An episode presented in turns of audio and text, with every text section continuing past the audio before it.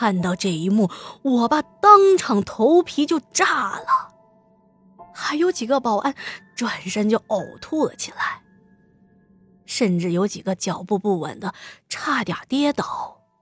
谁也没有见过这般恐怖的场景，谁也不愿意再见到这幅恐怖的景象了。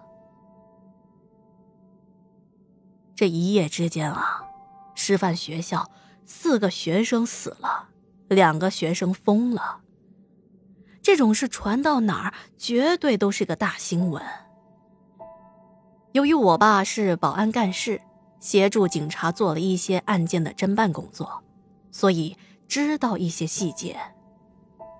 我爸说，当时公安部门立即把这个案子列为重特大刑事案件，调集了大量的刑侦力量参与办案。可是这个案件太过于诡异、太惨烈了，就压了下来，没向社会公布。但随着调查的深入，警察也犯难了。很明显嘛，惨剧的发生是学生们自相残杀。四名死者的致命伤分别在头顶、额头、脖子和肚子。换句话说，就是两人的颅骨骨折，一人气管断裂，一人腹腔静脉破裂致死。其中的颅骨骨折均为钝器击打所致。警察在值班室散落的砖块上提取到了多人的指纹，有死者的，也有幸存者的。也就是说，当时发生了极为严重的群殴事件，在场的学生们互相殴打。但到底是谁最终导致了四人的死亡，已经是死无对证了，无从查起。最后呢，警方将这个案子定性为一起集体自杀事件。学校为了避免引起更大的恐慌，也是为了学校的声誉，便向受害者的家庭支付了一笔费用，承诺以后要加强管理。于是这件事情便不了了之了。但是明眼人都能看出来，这哪里是什么集体自杀呀？分明就是玩笔仙玩出事来了。据说学校啊，上至老师下到学生，都吓得不轻。为了图个心安，还秘密的请来了阴阳先生来做法。后来我考上了大学，去省外上学之前呢，我爸为了告诫我不要去接触这些邪门的玩意儿，以免惹祸上身。我爸呀，又专门的跟我讲起了这件事情。本来对于鬼神之事，我总是半信半疑的，现在又听他提起了这桩往事，免不了又勾起了我的好奇心。因为对于当时发生的这些事情呢，并没有一个最终的解释，所以我就问他：“哎，爸，你们当时请的那个先生，到底靠不靠谱啊？”他是怎么解释这些事情的？我爸叹了口气：“哎，当时啊，请阴阳先生做法，我也在场的。这先生啊，外表倒是挺清秀的，是个外地人，虽然没有半点仙风道骨的样子，但是啊，他有道行，是个有真本事的先生。”原来啊，年轻的阴阳先生先是看了地势，又去看了事发地点的那个值班室，最后断定是恶灵伤人。阴阳先生说，请笔仙其实就是中国最古老的巫术之一——伏击的简化版。伏击巫术是将自己的身体窍门打开，让鬼魂进入身体，然后。控制手写字，以达到占卜的目的。不过，由正统道士招到的笔仙都是祖师正神，而普通人招到的大部分都是在民间游荡的邪神恶鬼。啊，这么说，他们是真的撞鬼了？我爸凝重的点点头，他继续说：“是啊，再说那片荒地，南墙外那块地，虽然依山傍水，实际上啊，先生说那是一处兄弟啊。在风水学上，与善地和吉地相对应的就是兄弟。先生说啊。”那块荒地呢，虽然背靠高山，视野开阔，但那里啊却是一处风口。由于风速过大，气场的变化太大了，便会造成散气和泄气，也就是所谓的“气乘风则散”。荒地虽然面朝小河，但是河水流过哗哗的响。本来有水是好的。但是不能发出哗哗声响，否则这种水就和臭水沟的水一样，属于恶水。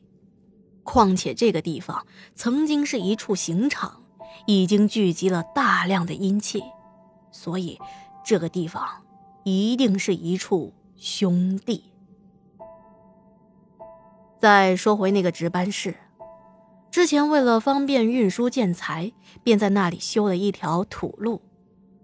值班室的后面正与土路的转弯处相对，这就犯了风水上的反攻煞。这种格局啊，会导致房屋里的人容易发生矛盾，争吵不断的。听我爸说到这，我有点不敢相信。啊，难道他们真的是受到风水的影响，互相争斗而造成的集体自杀吗？我爸摇摇头。也不全是，当时是有阴魂作祟。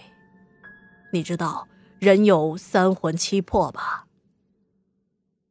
说到三魂七魄呀，就不得不说魂与魄的作用。简单的来说，魂就是主生命，是善的；魄为人身中的浊鬼，易招邪致恶。但世间万物本就有阴阳之分。相生相克，所以魂和魄对人来说是同等重要的。之所以说那四个死去的学生与邪灵有关，是因为藏密所说的七个脉轮，对应的就是七魄。我爸回忆了一下，说坐在椅子上死去的女生，就是因为头顶遭受到了重击。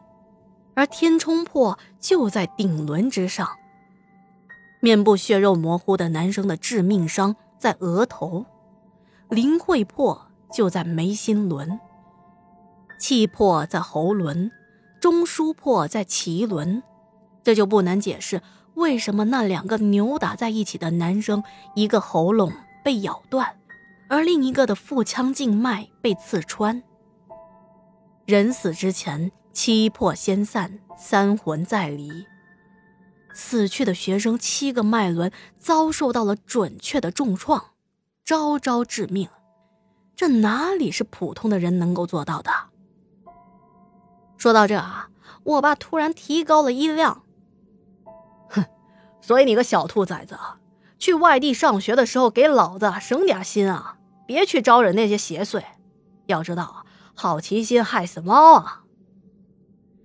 他这突如其来的一嗓子，喊得我浑身一哆嗦，差点呀三魂离体、七魄出窍了。放心吧，爸，我怎么会乱来呢？哦，对了，爸，阴阳先生有没有跟你们说过，那他们那几个疯掉的人说的“相亲相爱一家人”是怎么回事啊？啊，先生啊，当然说了呢。不然怎么说先生是高人呢？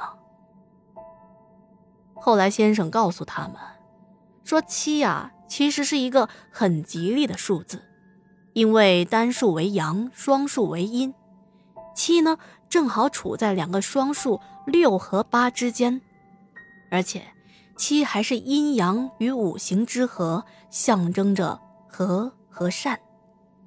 不过在五行中，六为水。七为火，八为木，所以先生怀疑啊，当时施工现场的那场大火预示着后面将会发生的惨剧。这个解释呢，简直是令人唏嘘了。我赶忙问我爸：“啊，先生的意思是，要有七个人出事吗？但是当时只有六个学生啊。”我爸白了我一眼。哼，你忘了之前不是还有一个值夜班的工人吗？加起来正好是七个人，而且与七这个数字的寓意相吻合，可不就是相亲相爱、和谐共处的一家人吗？说到这，我爸还不忘反问一句：“哎，你数一数，相亲相爱一家人。”是不是也是七个字呢？听到这，我的脑袋嗡了一下，只觉得汗毛倒竖，头皮发麻，浑身上下竟然不由自主的哆嗦了起来。我爸看我被吓到了，便拍了拍我的肩膀，安慰我：“ 行了行了，这件事情啊，已经过去了。”后来先生啊做了一场法事，还改变了风水局。你看，那片荒地上盖了教学楼和宿舍，大家不也平安无事吗？未能是人，焉能是鬼？对于你们这些年轻人来说，如果连人打交道的道理都不懂，知道再多的鬼神规矩又有什么用呢？所以这个故事啊，说到最后。用一句话来总结，就是师范学院发生的这一起惨剧，其实就是邪灵钻了风水的空子，扰乱了人的心智。但如果学生们不去触碰这些禁忌，对大自然身怀敬畏，那他们是不是又有另外一番的人生呢？好了，今天的故事啊，就讲到这里了。不知道您喜不喜欢今天的故事类型呢？如果有任何的感想感受，欢迎在节目的下方留言给我，我看到之后啊，都会一一的回复大家的。另外呢，想投稿的朋友或者是想入群的朋友啊，都可以私信我，或者是添加我的个人微信号，我拉您入群。最后啊，还是要拜托大家，如果喜欢天下讲故事，千万啊别忘记点击订阅。另外呢，帮天下多打打 call，然后点亮右下角的小爱心，帮天下转发一下，宣传一下，天下在这里感激不尽哦。好了，天下故事天下说，我们明天晚上不见不散。祝您好梦，晚安。